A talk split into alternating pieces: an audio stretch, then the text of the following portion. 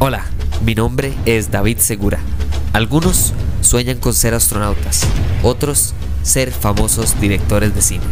Yo en cambio sueño con hablar paja sobre cine y tecnología. Así que acompáñenme a hablar paja mientras esperamos a que Franklin Chan o Hernán Jiménez acepten mi invitación a este podcast. Ay, termino la lista con estos dos, pero qué manera, qué dos más genialmente inteligentes. Creo que el número dos va a ser una sorpresa, pero si me conocen saben que el número uno siempre he pensado esto. Es difícil defender a este man, porque algunos no lo ven tan villano, lo ven un poquito más, no sé, eh, eh, antagonista o antihéroe, antihéroe no, pero antagonista. Pero yo sí creo que es un villano, porque lo que él podría hacer con toda su sabiduría y conocimiento es, o sea, él podría básicamente que acabar todos los padecimientos del mundo si estuviera del lado de Sherlock Holmes. Y ahí está la pista. En el 2011 vemos Sherlock Holmes Game of Shadows. La película donde finalmente nos topamos a los dos cerebros más grandes del planeta Tierra, Sherlock Holmes y James Moriarty. El profesor Moriarty es alguien cuyo intelecto va más allá de la comprensión de casi que todos, excepto por probablemente Watson y Sherlock Holmes. Pero Sherlock Holmes cae en el juego de James Moriarty, porque James Moriarty tiene un poquito más de maquiavelismo y un poquito más de pragmatismo, mientras que Sherlock Holmes le gusta un poco más el show. El más está un poquito enfocado en su idea y hacer un show con lo que él está montando, ¿verdad? Ese es Sherlock Holmes, ¿verdad? Es un mae eh, pero Moriarty, lo que él está jugando, él está jugando un juego ya a largo plazo. Y ahí es donde me encanta. Hay dos escenas en específico por las cuales para mí Jared Harris como James Moriarty destaca como de las personas más inteligentes como villanos de todo el cine. Número uno, la escena donde está muy fácil junto con Sherlock Holmes y se ponen a jugar ajedrez sin jugar ajedrez. Sea, los más empiezan a jugar ajedrez, están sentados frente a una mesa y están jugando ajedrez y están jugando ajedrez rápido, ¿verdad? Ese que tienen que tocar el reloj para ver cuánto está durando el otro y no sé qué, bla, bla, bla. Y de repente paran de jugar ajedrez físicamente y siguen jugando ajedrez en su cerebro y de repente no solo eso se traduce a que sí, ver quién gana el ajedrez mentalmente y el mal le dice jaque y le dice A5 y A B6 y J3 y usted dice, pero ¿en qué momento estos más se memorizaron el tablet? Pero eso lo extrapolan al final de la película cuando los más no juegan ajedrez, sino que pelean físicamente en su cerebro. El mae piensa en las debilidades. El mae dice, ah, tiene una herida aquí, entonces le doy. Este mae tiene práctica de boxeo, por eso es que uso entonces mi southpaw para no sé qué. ¿Qué? O sea, el análisis mental de cómo llegan a la escena donde están los dos contra un borde de un precipicio es todo mental.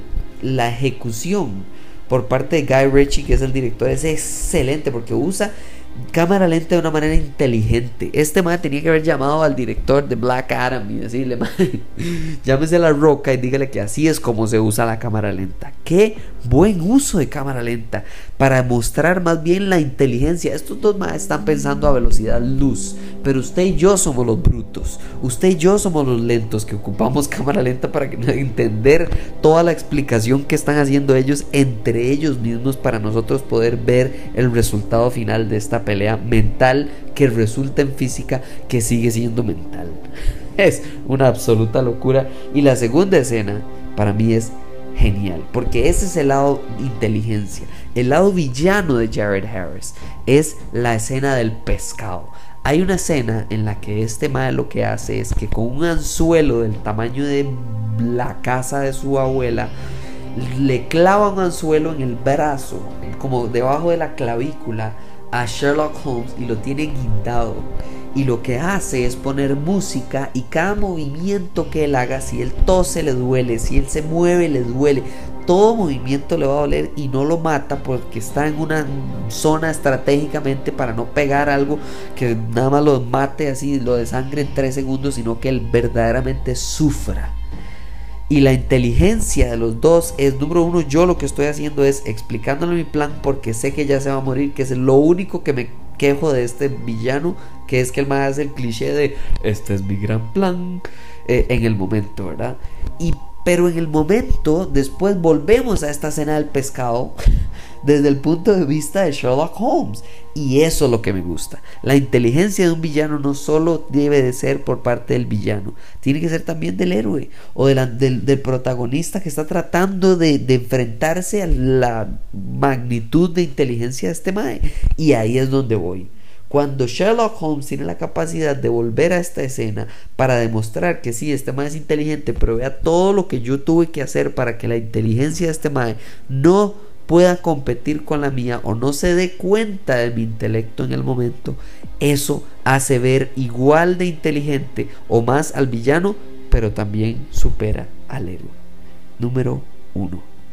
Desde el 2004, John Kramer alias Jigsaw, es uno de los villanos más inteligentes que hay en el cine. John Kramer fue diagnosticado de cáncer y él cayó en depresión porque sentía que su vida no tenía sentido puesto que ya básicamente que le habían dicho cuánto le quedaba de vida. Tanto así que trató de matarse y cuando no se murió, cuando intentó matarse, lo que él dijo es, ¿cuántas personas allá afuera no tienen las ganas de vivir y no merecen la vida que tienen? Y esta idea tan loca y profunda lo que hace es convertirlo en un villano que juega con la vida de las personas. Ahora, importante asterisco enorme en el lado de juega. Este mae, él, la razón por la que él se cree superior, digamos, o, capaz de, de, elegir a sus víctimas para este, básicamente que juicio de vida, es que él lo que le dice es, yo no voy a matarlo a usted. Yo voy a probar sus ganas de vivir. Y si no son suficientes, eso significa que usted no debería estar vivo. Pero yo no lo maté. Yo le di a usted oportunidades de vivir, igual que cuando yo traté de matarme debía haberme muerto y tuve que hacer lo imposible y sacarme un pedazo de vidrio del estómago. O sea, este Mae, de verdad que no solo, número uno, es inteligente porque tiene que planear el rapto y la máquina con la cual va a atrapar a sus víctimas estudiar a cada una de sus víctimas y por qué merecen o no pasar por esta prueba de vida para ver si merecen estar vivos. Pero encima de todo esto, la inteligencia de Kramer tiene que ver con un detalle importantísimo.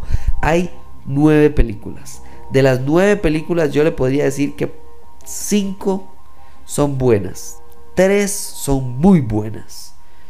Y de verdad que la razón por la que esta serie de películas siguió hasta el 2021, que la película del 2021 por cierto es paupérrima, es por el hecho de que este personaje, este villano, es capaz de planear a tal punto que él planeó hasta después de su muerte. Está el Saw 1, 2, 3, 4, 5, 6, 7, 8 se llama Jigsaw y después está la esta que se llama Espiral. Y el punto es que durante la 1 y 2 y 3 nosotros creemos que esa es la trilogía, porque él se muere. Y de repente nos damos cuenta de que este man no solo tenía planificado, ¿qué pasa si usted pasa la prueba?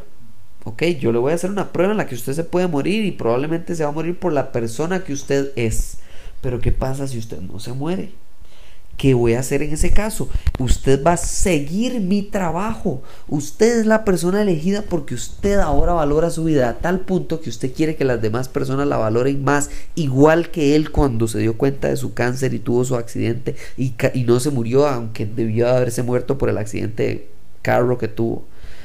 Este Mae no solo es inteligente, no solo es un genio ingenieril básicamente y de sistemas, porque incluso le hace una unas estructuras y unos planes y unos recibimientos cuando la policía o detectives lo andan buscando, que él sabe, número uno, jugar al juego, número dos, qué pasa en cada decisión de las personas del juego, qué pistas armar para estas personas dentro del juego, a quiénes poner, o sea, con solo les voy a solo les voy a dar el spoiler de la primera película por si no han visto todas. Y por favor busquen en, redes en línea en Google cuáles son las buenas y cuáles son las malas para que no vean las malas. Pero solo en la primera película se los voy a arruinar. La inteligencia de este man. La prueba de él es yo los voy a poner a ustedes dos a tratar de trabajar en conjunto para ver si se atacan o colaboran. Y todo el rato yo voy a estar tirado en el piso y usted va a creer que yo estoy muerto para nada más levantarme y cerrar la puerta y dejarlo aquí si usted no merece vivir.